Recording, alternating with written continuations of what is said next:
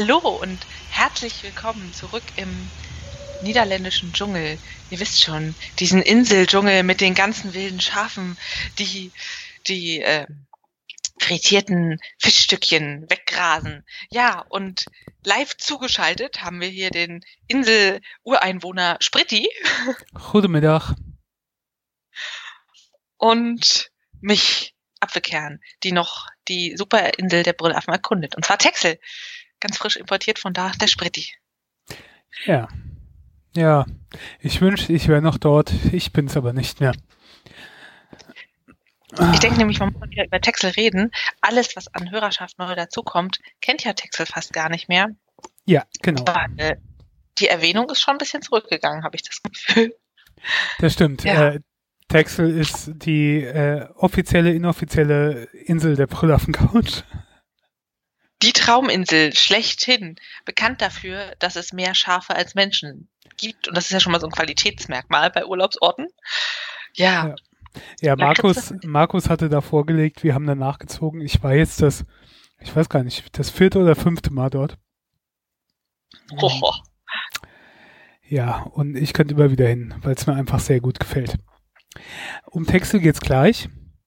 Wir fangen aber mit was anderem top-aktuellen an. Etwas, was genauso live ist wie Texel. Und zwar Nirvana. Wisst ihr noch damals, Top of the Pops, diese wunderschöne Sendung, wo alle Hits live performt werden? So richtig live live mit Playback? Ja. Ja, Die lief in Nirvana Deu auch- Deutschland auf RTL, glaube ich, oder so, ne? Also das ist ja so eine britische Institution, wenn ich mich nicht vertue. Aber ähm, bei uns kam sie dann irgendwie auf RTL, wurde sie da mal eingeführt für eine kurze Zeit oder so. okay. Ja. Und alle haben natürlich wunderschön mit Playback gesungen und Nirvana fand das überhaupt nicht cool und hat einfach rebelliert gegen dieses Format auf eine sehr, sehr schöne Art und Weise. Ich habe da mal ein Video verlinkt, das ist gar nicht so tiefsinnig. Ich fand es einfach nur so unglaublich cool, wie Kurt Cobain quasi anfängt, das Mikrofon zu essen in der Performance und in der völlig anderen Stimme singt als im eigentlichen Song oder wie der Gitarrist Dave Grohl äh, Grohl mit der Gitarre nicht spielt, sondern sie einfach nur so wild herumschwingt und darauf rumklopft. Also es ist einfach großartig, wie sie da sich lustig machen und das eigentlich super offensichtlich ist, dass da nichts live kommt, aber tja, Musik klingt toll. Ich hätte ein bisschen mehr Videoschwenk aufs Publikum gerne gehabt in dem Video, um zu sehen, wie das reagiert. Ansonsten großartig. Ja. Schaut euch mal an. Für drei Minuten Freude im Leben. Heute. Sofort. Ist sehr lustig und Nirvana ist natürlich noch immer großartig. Ich habe auch mal nachgeguckt. Ähm, die wird gar nicht mehr ausgestrahlt. 2006 wurde sie eingestellt wegen, weil die Quoten zurückgegangen sind. Da war auch schon langsam die Zeit von MTV und so weiter vorbei. Ne? Da ging alles dann ins Internet. Aber lief bei der BBC von 64 bis 2006. Von 64, musst du mal vorstellen, ey. Mhm. Gibt's jetzt noch Sendungen, die seit 50 Jahren überhaupt ausgestrahlt werden? Äh, Tatort? Der ist, glaub Tagesschau ich, oder so. Ja, der, gut, Nachrichtensendung natürlich. Ansonsten Tatort ist, glaube ich, in den 70ern eingeführt worden. 1970. Sind jetzt auch äh, drei, 48 Jahre. Ah, Wow. Na, Spritti, willst du auch so lange diesen Podcast machen? Wir sind auf einem guten Weg. hm. Naja, wenn jetzt kein betretenes Schweigen aufkam bei der Frage, das stimmt schon. Ja. GZSZ hat auch mal bei der 280. Folge angefangen. Ja. Me meine, meine Mutter schaut ähm, nicht GZSZ, sondern Sturm der Liebe. Ach, das guckt meine Oma auch. Und äh, Sturm der Liebe läuft auf der auf ARD, glaube ich, nachmittags. Sie schaut aber auf ARD Festival, ARD 1, irgendwas, was weiß ich, irgendein so ein Digitalspartenkanal von der ARD. Und da laufen die Folgen, die vor zehn Jahren irgendwie gelaufen sind. Was, vor zehn Jahren? So lange ist das her? Ja. Zehn Jahre? Ach du Der, der war bis letztens war noch das Bild anders. Weißt du, irgendwann wurde auch das Fernsehbild umgestellt auf dieses Breitbild. Und Ja. der, von der Weile lief noch die Folgen, die waren noch auf das alte Bild quasi ausgerichtet. Oh Gott. Also ich weiß noch ganz am Anfang, Laura hieß die Protagonistin und sie hat immer die Pralinen gemacht, den süßen Kuss. Das hat mir Oma immer erzählt und dann habe ich das mit meiner Oma geguckt, immer 15.10 Uhr. Und dann hat sie mir sogar ein Fanheft dazu geschenkt, wo ein Rezept drin war für den süßen Kuss und die Pralinen waren voll oll. Das haben die, die haben quasi feine Haferflocken mit Butter und Kakao verknetet und dann eine getrocknete Aprikose reingemacht. Sorry, aber so sah die Praline nicht aus. Also ich habe mich ganz schön verarscht gefühlt. Ja. Auf jeden Fall ist das voll lustig, halt äh, quasi zehn Jahre Verzögerung anzusehen. Und ähm, äh, ein paar Schauspieler sind noch immer da und tauchen immer noch auf. Ich komme nur immer mal vorbei, wenn meine Mutter das guckt und finde das sehr faszinierend. Ja. Naja, Ja. Äh, wie sind wir da jetzt drauf kommen? Ach so, langlaufende Fernsehsendung. Aktenzeichen XY umgelöst, bestimmt noch. Galileo, sowas läuft ja auch schon ewig. Diese ganzen Klatsch-Sendungen. Ah, ja. Also was ja. wie Viva Live gibt's nicht mehr und Barbara Salisch auch nicht, aber sowas waren doch auch Dauerbrenner. ja. Bauer sucht Frau. Galileo ist jetzt im 20. Jahr. Und wer wird Millionär? Glaube ich noch nicht mal so lang. Oder auch ungefähr um den Dreh. Ja, ist ein Jahr jünger. Seit 99. Siehst du, Ja. das kam mir auch schon nicht ganz so taufrisch vor. Ich kann mich ja noch dran erinnern, als das Privatfernsehen dann so langsam auskam. Ich komme ja aus einer Zeit, wir hatten ja nichts. Wir hatten ja nicht mal Fernsehsender. Wir hatten das erste, wir hatten das zweite und wir hatten das dritte. Hallo, ihr hattet Westfernsehen, hört mal auf dich zu beschweren. Also, Ja. ne? Ich wäre, glaube ich, auch irritiert gewesen, wenn wir Ostfernsehen gehabt hätten. Aber wir hatten, ähm, wir hatten Hessenfernsehen. Also ich muss dazu sagen, ich komme aus Rheinland-Pfalz, aus Mainz, aber ähm, Mainz liegt ja fast, äh, liegt ja am Rhein und auf der anderen Seite ist dann Hessen. Und während meine äh, Nachbarn, meine Freunde aus der Nachbarschaft, die hatten SW, äh, SWF damals bekommen, also Südwestfunk, als es hier noch gab. Und wir, bei uns war die Hausantenne auf dem Dach anders ausgerichtet. Wir hatten irgendwie den hessischen Rundfunk bekommen. Und die konnten dann immer Sachen gucken, die ich nicht gucken konnte. Das hat meine Kindheit geprägt. Wow. ja. Tja. Ähm, okay. Wir, Wir sind weichen jetzt weit so, abgeschliffen wir ist sehr, Weg. sehr weit abgeschliffen. Wir kommen mal zurück nach Texel. Das Gute ist ja, wenn man auf der Insel ist, kann man gar nicht so weit vom Weg abkommen, weil irgendwann ist zu Ende der Weg. Ja, ja, das ist das äh, Tolle an Texel, dass du überall sehr einfach hinkommst und alles sehr übersichtlich ist und die Straßen sehr gerade und quer und ähm, Sehr gerade und quer. Ja, also du- du hast entweder die langen Geraden oder halt so ein paar quere Straßen. Du kommst sehr leicht von einem an die andere Stelle, ohne dich zu verfahren oder so. Ist ähm, sehr schön. Worüber ich eigentlich reden wollte, und ich glaube, ich habe das schon mal gemacht, aber es fällt mir jedes Mal wieder auf und ich bin da eigentlich so von begeistert und ich würde mir wünschen, dass wir das auch hätten. Und zwar die, die frische Abteilung. Ähm, Okay. ähm, das Kühlregal, also nicht Tiefkühlregal, sondern das Kühlregal, diese, die, wo, ähm, weil es auch die abgepackte Wurst und so Zeug drin ist. Und da gibt's in den Supermärkten in den Niederlanden, also ich vermute mal, dass es in den ganzen Niederlanden ist, zumindest auf Texel, ähm, abgepacktes Gemüse und so weiter. Also schon vorbereitet. Du kannst es dann einfach nehmen und daheim zubereiten. Und jetzt sagen viele, ja super, es kaufst du halt frisch und schälst daheim und machst sonst sowas. Aber ich bin ja eher von Natur aus faul. Auch was so Kochsachen angeht. Und mich jetzt daheim hinhocken und Kartoffeln schälen oder ähm, Möhren schälen oder sonst so Sachen, das ist mir viel zu viel Aufwand, vor allen Dingen, wenn du nur für dich selbst kochst. Aber wenn das schon quasi frisch abgepackt fertig ist, die Kartoffeln in Stücken und du musst sie nur rausnehmen und daheim wo reintun, in den Topf oder in die Pfanne und kannst dir dann schnell was zubereiten. Oder das Gemüse ist schon so fertig gemischt, so eine Mischung für ein Wok oder Pfannengemüse oder sowas, äh, wo, wo unterschiedliche Gemüsedinger schon geschnitten sind und du machst dann die, so wie bei uns teilweise der Salat abgepackt ist, ist da halt auch so Gemüse abgepackt. Und dann machst du dann die Folie auf und machst das raus. Oder das Fleisch ist schon vorbereitet oder du hast so richtige Mahlzeiten, die halt nicht so, bei uns gibt's dann meistens nur dieses furchtbare was nicht mal gekühlt ist, sondern so abgepackt ist, auf Monate äh, zubereitet ist, was äh, aufreißt oder einpiekst und dann die Mikrowelle stellst. Da ist es halt nicht so, da tust du dann die Pfanne oder sonst was und kannst dann frisch zubereiten.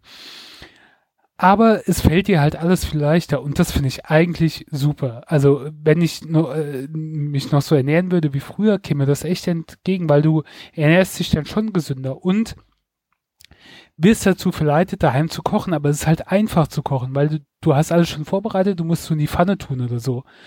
Und wirst dann eher dazu verleitet, sowas zu machen, ähm, als dir jetzt Fastfood oder sonst was zu holen, weil der Zeitunterschied nicht so groß ist. Und es gibt wirklich geiles Essen, was da ähm, quasi so vorbereitet ist. Und das finde ich eigentlich super und finde, wir bräuchten das auch viel mehr, um so die Ernährung einfach ähm, ja, für viele Leute dann halt auch einfach zu ähm, erleichtern. Natürlich ist es ein bisschen teurer, als wenn du jetzt die Kartoffeln äh, mit Schale kaufst aus dem normalen Gemüsekiste oder sonst sowas. Ähm, andererseits, wenn du dir das dann wieder umrechnest, wenn du dir jetzt irgendwo anders was kaufen würdest, äh, fertiges Essen oder so, dann nimmt sich das auch nicht so viel.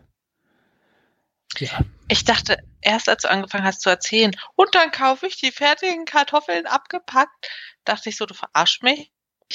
Also, hallo, wenn ich das, da kann ich hier auch schälen. So viel dauert's nicht. Doch. Und gerade wenn du es für dich alleine schälst, geht's ja schnell. Wenn ich für 20 Leute ein Weihnachtsessen koche, dann ist es anstrengend, Zeug zu schälen und zu schneiden, aber für einen alleine. Nein. Und dann dachte ich so, Gott, stell dir mal vor, es gibt diese Möhren in ihrer perfekten natürlichen Verpackung, die ich nur schälen muss. Und dann soll ich die extra klein geschnippelt kaufen.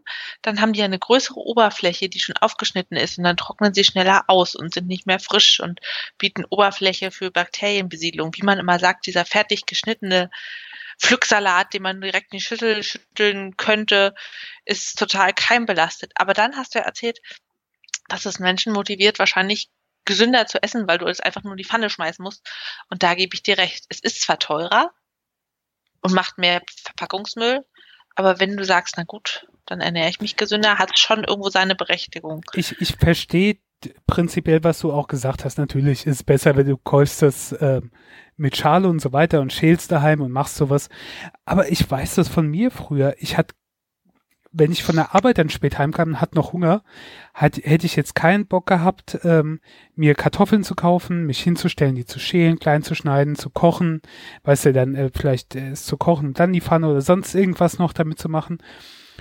Ähm, also habe ich mir dann irgendwas Fertiges geholt, Döner, sonst irgendwas, wo du halt, ne, Essen fertig, kommst heim, kannst direkt essen, erledigt.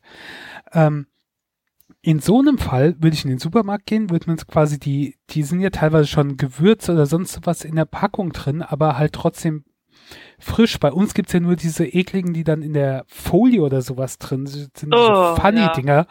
Und das ist ja dann furchtbar. Das ist, das finde ich dann wieder eklig. Aber das du nimmst es mit, äh, kommst heim, machst die Pfanne heiß, tust in die Pfanne und kurz drauf ist dein Essen fertig. Das wiederum hätte ich gemacht. Die, den Aufwand hätte ich in Kauf genommen. Viel mehr Aufwand hätte ich nicht in Kauf genommen.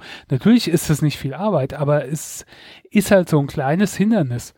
Ähm, und ganz ehrlich, ich hätte das dann nicht gemacht, mich dahingestellt, noch geschält oder sonst sowas. Und von ah. daher finde ich halt gerade für so Leute sowas, also ähm, das wird es schon einfacher machen. Und nicht jeder kann halt auch so einfach kochen. Da muss nicht so viel machen. Da gibt's auch diese Essen.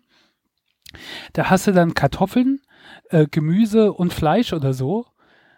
Aber halt nicht in so einem Mikrowellenschale, wo das in den Ofen schiebst oder tief äh, Dingsbums tiefgefroren, was du dann in die Mikrowelle schiebst, sondern du hast quasi frisch abgepackt und tust dann aus dieser Packung in die Pfanne und bereitest es dann frisch zu und dann schmeckt es auch nochmal anders. Es ist natürlich nicht 100% perfekt, aber trotzdem. Und die Auswahl ist da halt so groß. Das ist mhm. so, wirklich die lauter Kühlregale voll mit unterschiedlichen Sachen, äh, teilweise auch so fertig, also von den, von den Unterschieden halt.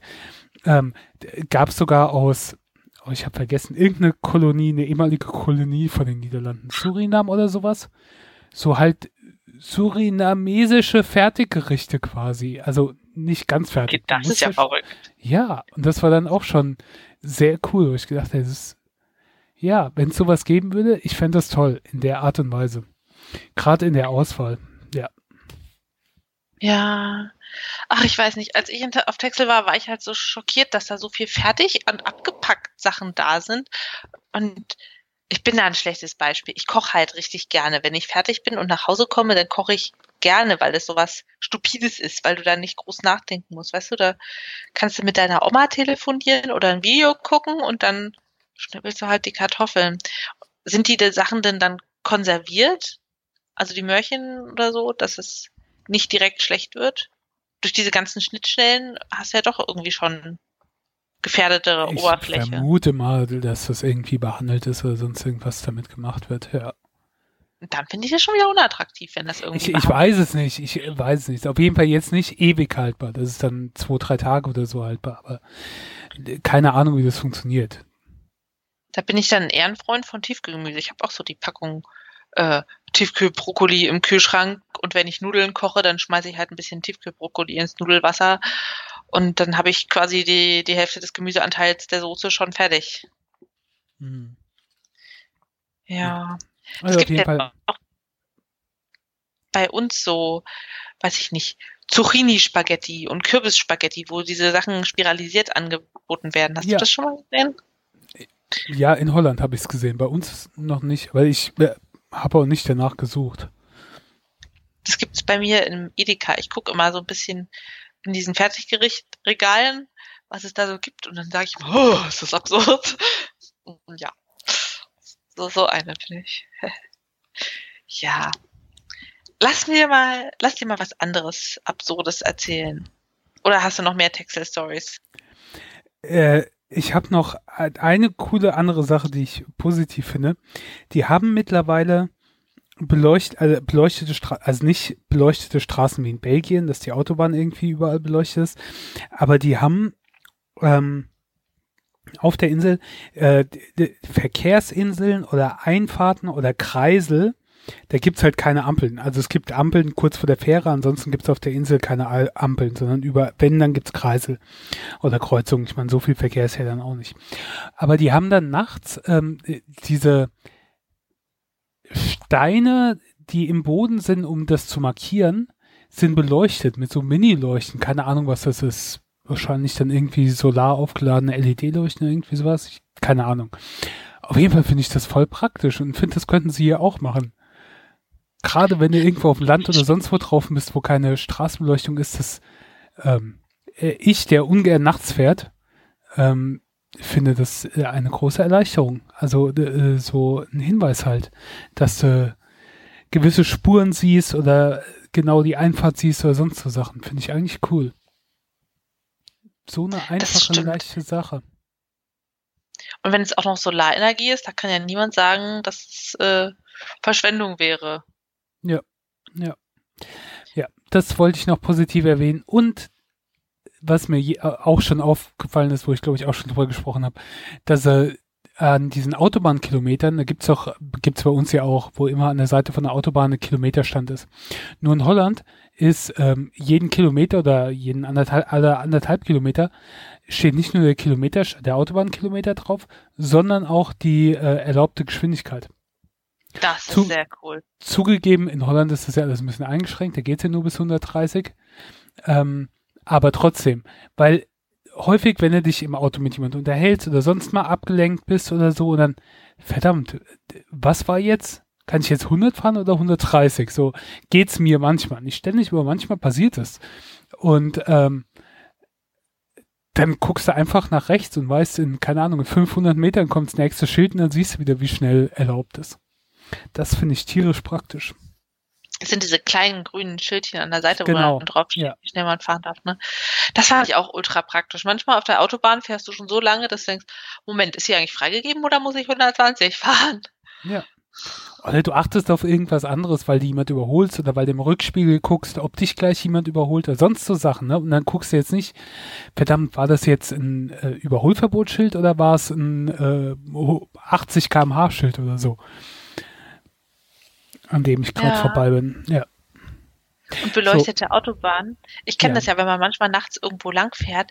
Das ist unglaublich gruselig, wenn das Einzige, was du siehst, dein Fernlicht ist, oder? Ja, ja.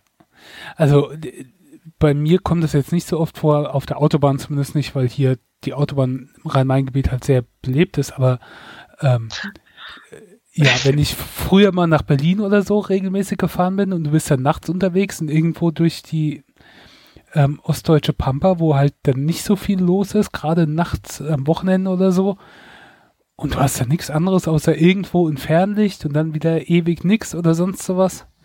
Das ist schon komisch. Ja. In Belgien Ich- als du ist das ja, glaube ich, dass alles komplett die Autobahn überall beleuchtet ist.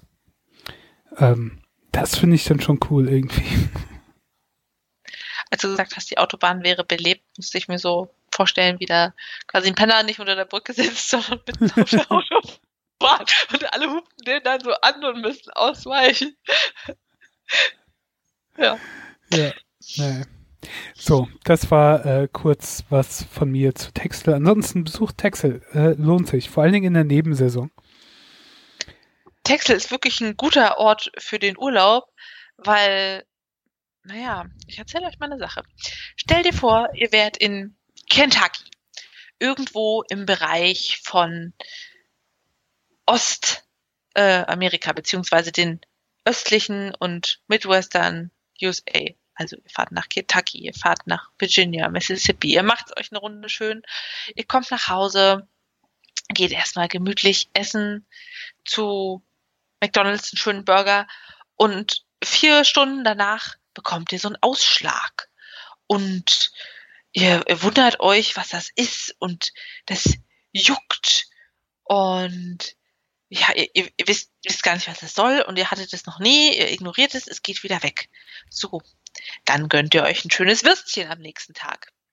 Vier bis acht Stunden später wieder so ein komischer Ausschlag am ganzen Körper. Was ist das? Es gibt eine neue Sache, die wahrscheinlich alle vegetarische, vegetarisch lebenden Menschen glücklich machen würde.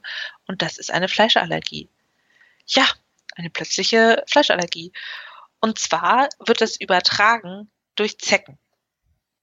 Das äh, habe ich jetzt auch relativ neu erst gelernt. Und zwar gibt es in den USA, so im Osten, Midwestern, aber auch Mexiko, die Zecke mit dem schönen Namen Amblyoma americanum oder auch Lone Star Tick. Lone Star, weil sie hat so einen einzelnen weißen Punkt auf dem Rücken und Tick heißt einfach Zecke. Und die überträgt ein bestimmtes Allergen, ein Galaktose Alpha 1,3 Galaktose, also es ist ein Zucker. Und der, dieser Zucker kommt in den Zellmembranen von Säugetieren vor, die keine Mem äh, Primaten sind. Also Schweine, Kühe, Seehunde, Katzen, ne? Also alles außer Affen und Menschenaffen. Also uns. Ja. Und darauf wird man dann allergisch. Und nach dem Zeckenstich entwickelt man Antikörper dagegen. Isst man wieder Fleisch, das dieses Molekül, also Galaktose Alpha 1 3 Galaktose enthält, bekommt man eine Urtikaria, diesen plötzlichen quaddelförmigen Ausschlag, als hätte man sich in die Brennnesseln gesetzt, bis hin zu Atemnot. Ganz oft kann es nicht diagnostiziert werden, weil es nicht direkt nach dem Konsum auftritt, sondern ungefähr vier bis acht Stunden nach Allergienkontakt äh, erschwert das alles nochmal. Ja. Und es ist eine lebenslange Sache. Das heißt, man wird entweder Vegetarier oder isst nur noch Fisch, Huhn, also quasi alle anderen Tiergruppen, so Insekten, Fische, Reptilien, Amphibien, Vögel, Menschen, Menschenaffen. Das, das vielleicht nicht. Ganz schön Mhm. verrückt, oder? Ja, Äh, und dann habe ich gesehen, es gibt, ich dachte ja, na gut, wann fährst du jetzt mal nach Kentucky? Aber in Schweden gibt es die Castor Bean Chick. Ähm, ist eine Zecke mit dem Moment mal. Das ist doch unser gemeiner Holzbock, ja. In Schweden wurde auch schon gesehen, dass er das überträgt. Ja, das klingt eigentlich nach der perfekten Biowaffe für alle Vegetarier, die sagen, mit Argumenten kommen wir hier nicht weiter.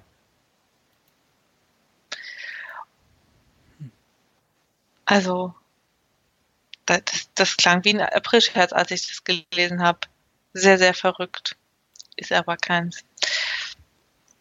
Und man kann das eben symptomatisch behandeln, wenn man diesen Ausschlag danach bekommt mit Antihistaminika, aber die Allergie an sich bleibt und die einzige Möglichkeit, das zu therapieren, ist Ernährungsumstellung. Verrückt, oder? Und wie, wie verbreitet ist das? Wie, wie häufig das in Zecken vorkommt? Ich ja, glaube, das ist noch gar nicht. Die, dieser, dieser Fall mit der, also ist das ein Alltagsproblem oder ist das jetzt ein neuer Fall und so langsam entdeckt man das alles erst? Es ist ein neuer Fall, so langsam entdeckt man das. Diese Zecke, Lone Star Tick, die mhm. ist sehr häufig, überträgt auch klassisch die Borrelien, die wir so kennen und andere ja. Erreger, dass es aber zur Fleischallergie führt, ist äh, eine neue Sache, die man entdeckt hat. Okay. Okay. Crazy. Ne? Ja. Also ich habe hier eine Veröffentlichung aus dem Mai 2014. Es ist eine Sache, wo ganz oft Ratlosigkeit herrscht, weil eben der zeitliche Zusammenhang zwischen Fleischkonsum und äh, Ausschlag nicht so direkt ist. Und wer denkt denn an Zecken als Überträger einer Fleischallergie? Einfach ja. nur, weil sie dieses Zuckermolekül übertragen können.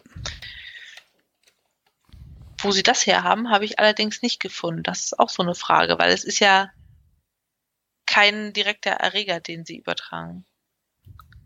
Sondern sie regen einfach nur die Antikörperproduktion auf dieses Zuckermolekül an, was ganz normal in der Zellmembran von Säugetieren einfach vorkommt. Ja. Huh. Tja. Hm, okay. Dann lieber nach Texel, ne? Ja, ja. Ja, ähm, auf Texel, da ich ja im Urlaub war, habe ich äh, zu dieser Sendung nicht so viel beizutragen, weil ich nicht so viel erlebt habe. Du hast aber ähm, jetzt Sachen nachgeholt, die ich vorher schon mal empfohlen hatte. Ja, da habe ich Black Lightning gesehen, beziehungsweise äh, was schon veröffentlicht ist. Und ich kann ja mal kurz unseren Serienaffen zitieren. Und zwar total coole Serie, weil ein schwarzer Held in den Mittelpunkt gestellt wird, aber nicht auf klischeehafte Art und Weise. Tolle Charaktere mit irgendwie sehr viel eigener Persönlichkeit. Es ist unglaublich spannend. Der Bösewicht ist überzeugend und es macht einfach Spaß. Es sind Momente, da habe ich mich ja dann auf dem Sofa gerollt und nicht getraut, irgendwie weiter zu gucken. So, jetzt mal weghören wegen Spoilern. Als er herausgefunden hat, dass seine Tochter auch gewisse Kräfte hat und sie sich gerade gegenseitig verprügelt haben. Solche Momente. Ui, ui, ui, ui, ui. Ja. Und, und das sind oft so Klischeesituationen, wie man sie aus vielen Serien kennt, wo du denkst, du weißt, was jetzt passiert. Die Serie geht aber anders damit um. So wie Auseinandersetzungen zwischen Eltern und Kindern oder so. Ja. Wo du denkst, okay, das geht jetzt so aus und die ist dann stur und macht's trotzdem oder sonst irgendwie irgendwas. Und die Serie geht es dann aber anders an oder macht's anders als andere Serien. Das finde ich auch sehr erfrischend. Das stimmt. Was ich aber immer krass finde, ist die Brutalität, die gezeigt wird, wo ich mich auch frage, entspricht das der Wirklichkeit? Also irgendwie Du meinst, äh, sind, sind echte Superhelden wirklich so brutal? Nee, das meine ich nicht. Ich meine eher, die Schüler streiten sich. Es ist irgendeine Kleinigkeit. und der zückt erstmal die Waffe. Und ich denke mir so, ähm, Moment, er hat nur gesagt, dass die kleinen Schutzbefohlenen von ihm keine Drogen nehmen sollen. Jetzt musst du ihn doch nicht erschießen. Und die haben da aber gar keine Skrupel, die Waffe ähm, zu ziehen. Das meine ich. Da, dazu möchte ich sagen, ich schaue ähm, einen YouTube-Kanal, der äh, zu jeder Folge eine äh, Folgenbesprechung macht. Ähm, oh. Namens oh, ich weiß gar nicht, wie der Kanal heißt, Jawin oder irgendwie so ähnlich, keine Ahnung. Und ähm, die hatten für ein paar Folgen einen anderen YouTuber zu Gast, und zwar einen äh, schwarzen YouTuber, der, ähm, ich glaube, Southside äh, Chicago groß geworden ist. Und der hat dann äh, ab und zu so Einblicke gegeben, halt aus dem, also er hat damit zwar nichts zu tun gehabt, aber er ist halt groß geworden in der äh, vor allem schwarzen Gegend, in einer sozial schwächeren Gegend und er sagt halt, was in dieser Serie vorkommt und was sie da schreiben, entspricht durchaus halt der Realität von vielen Schwarzen in den USA, was oh. die Schulen angeht, was die sozialen Schwächen angeht, was äh, Gewalt und Gangs angeht und so weiter natürlich überdramatisiert oder anders dargestellt, weil es ja immer noch eine Comic-Verfilmung ist. Aber er, sagt, äh, viel von diesen Stereotypen und Sachen, die da passieren oder so, äh, sowas ähnliches hat er halt auch erlebt, als er groß geworden ist. Von daher, ja, ich glaube, das ist nicht so weit von einer gewissen Realität in manchen Gegenden in den USA entfernt. Oh Mann, dann ist das ganz schön deprimierend. Mhm. Es ist durchaus. Ja, aber äh, gefällt mir, dass es dir gefällt. Ja, mega gut. Irgend, weiß ich nicht, die Effekte, ich glaube, das hattest du gesagt, die Effekte sind jetzt nicht so krass gemacht, oder? Nee, ich meine, es ist eine Fernsehserie, so viel Geld haben die da nicht, dass es jetzt wie ein Kinofilm wie Avengers oder sonst irgendwas mhm. aussieht.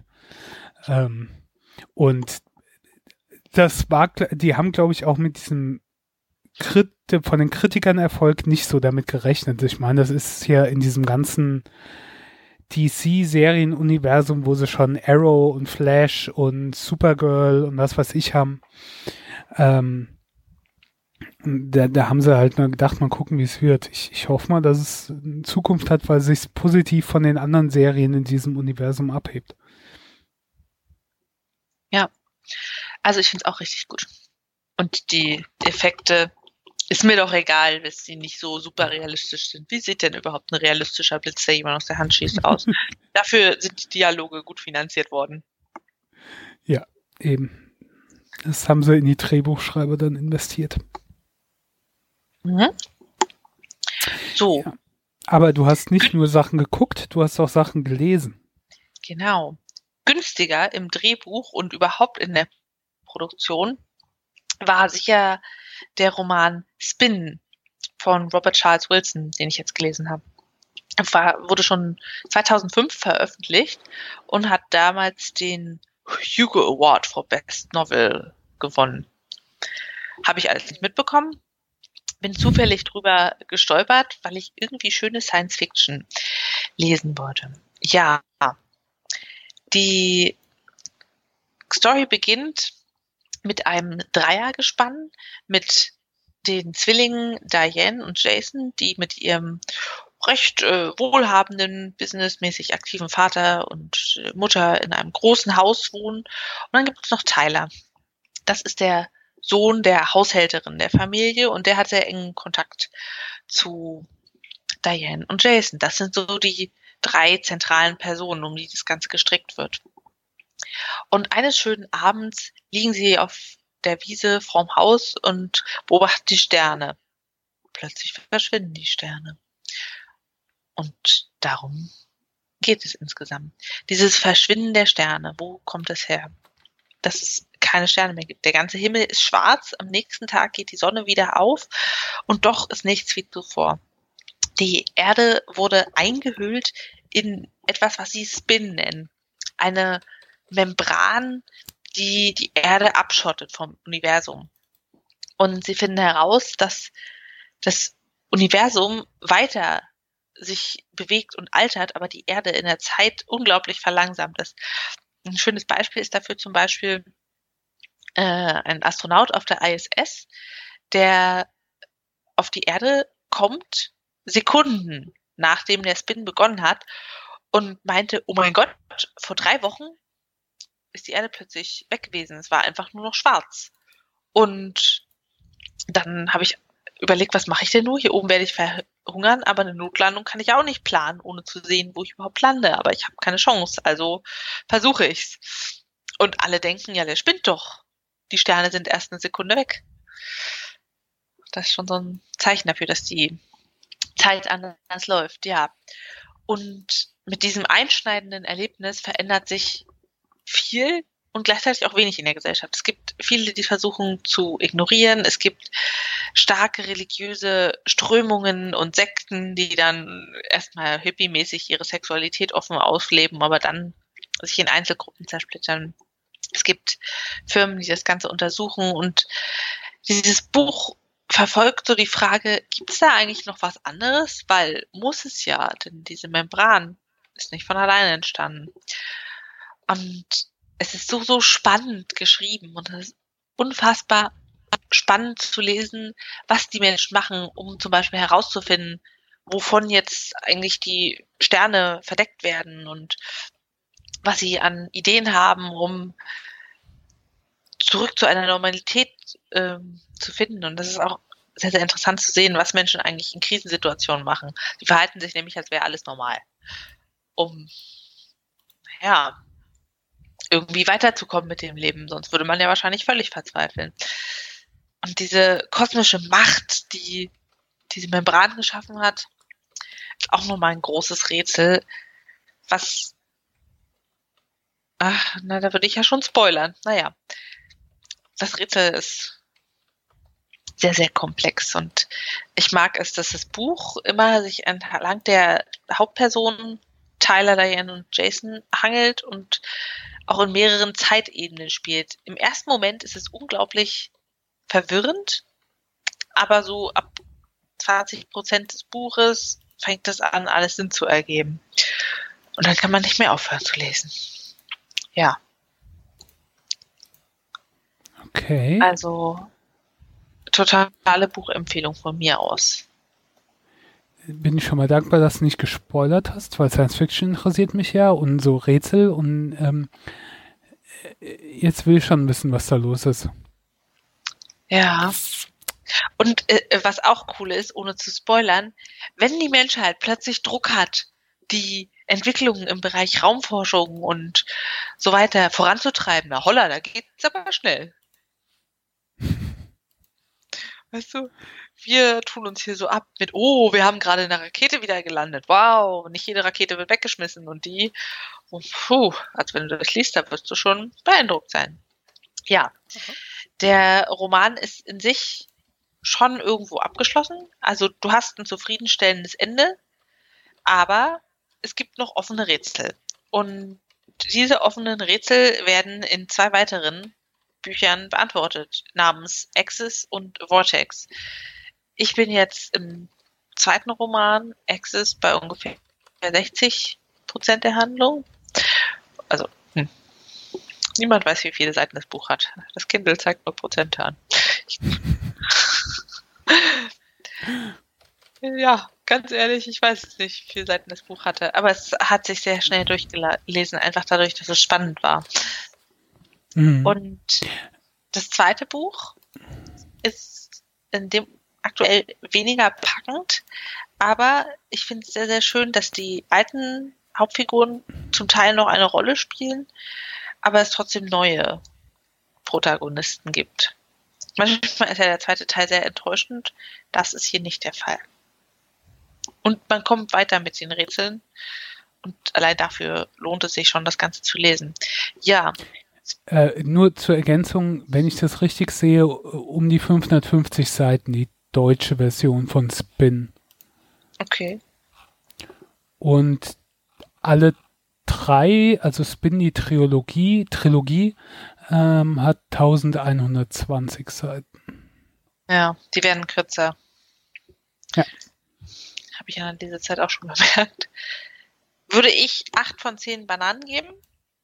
Weil am Anfang ist es nicht ganz so einfach reinzukommen mit den Zeitsprüngen und was ist Vergangenheit, was ist für Zukunft, warum ist die Zeitrechnung so komisch angegeben. Die Charaktere sind unglaublich sympathisch. Ich finde, das ist alles bedrohlich realistisch dafür, dass es Science Fiction ist. Also es ist jetzt nicht so, dass ich sage, ah, das passiert eh nicht. Das hat der Autor super hingekriegt. Acht von zehn Bananen für dieses Buch von mir. Definitive Empfehlung. Cool. Gut. Äh, ich würde dir jetzt sagen, das lese ich jetzt auch unbedingt gleich sofort, aber ich habe so viel vorzulesen und ich komme ja zu nichts. Ich komme ja zu nichts. Aber ähm, ich habe es mir zumindest mal notiert. Vielleicht hole ich es auch irgendwann nach.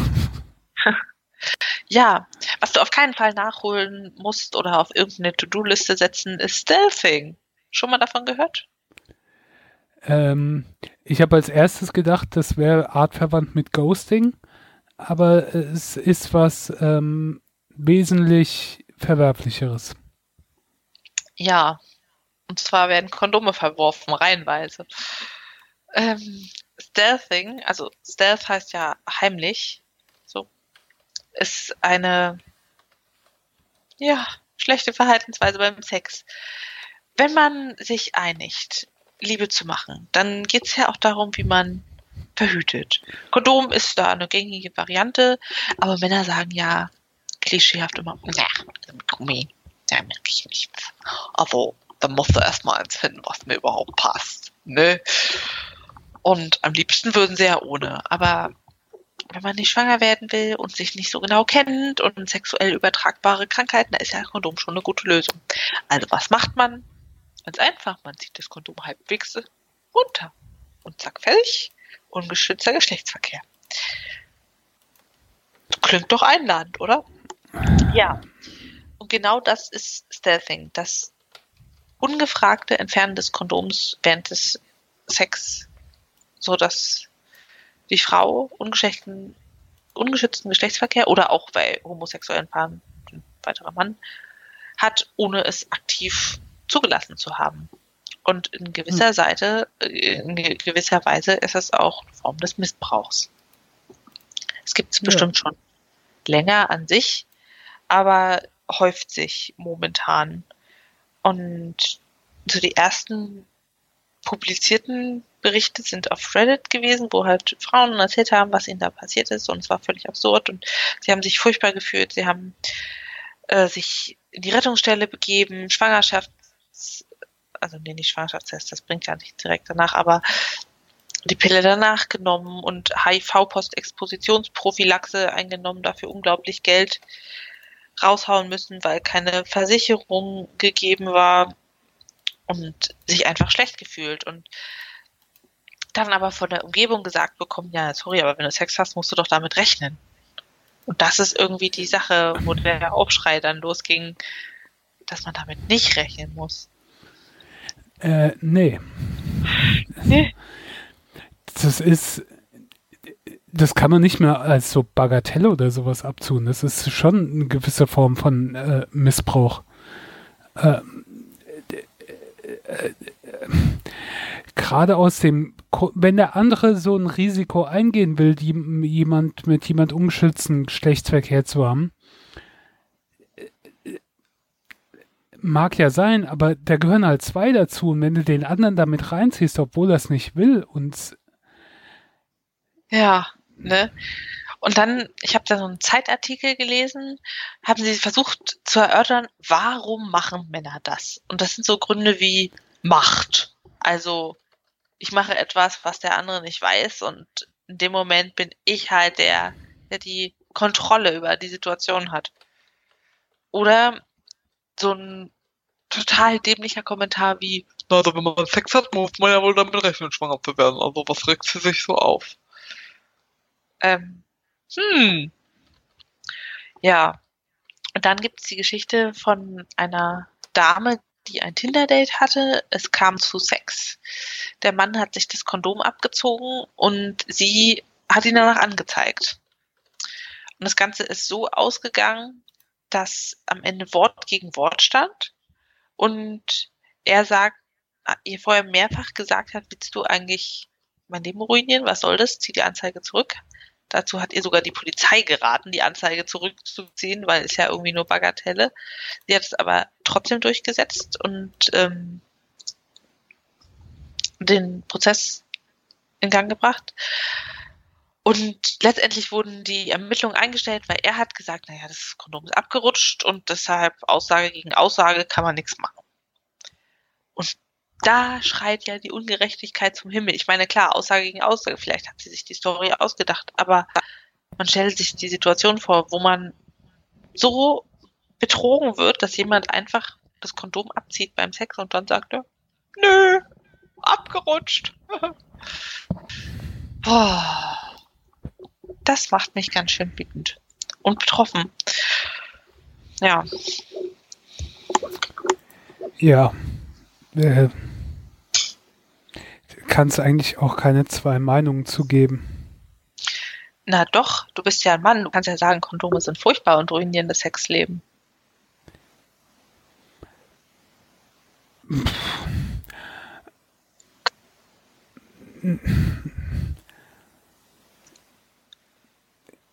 Aber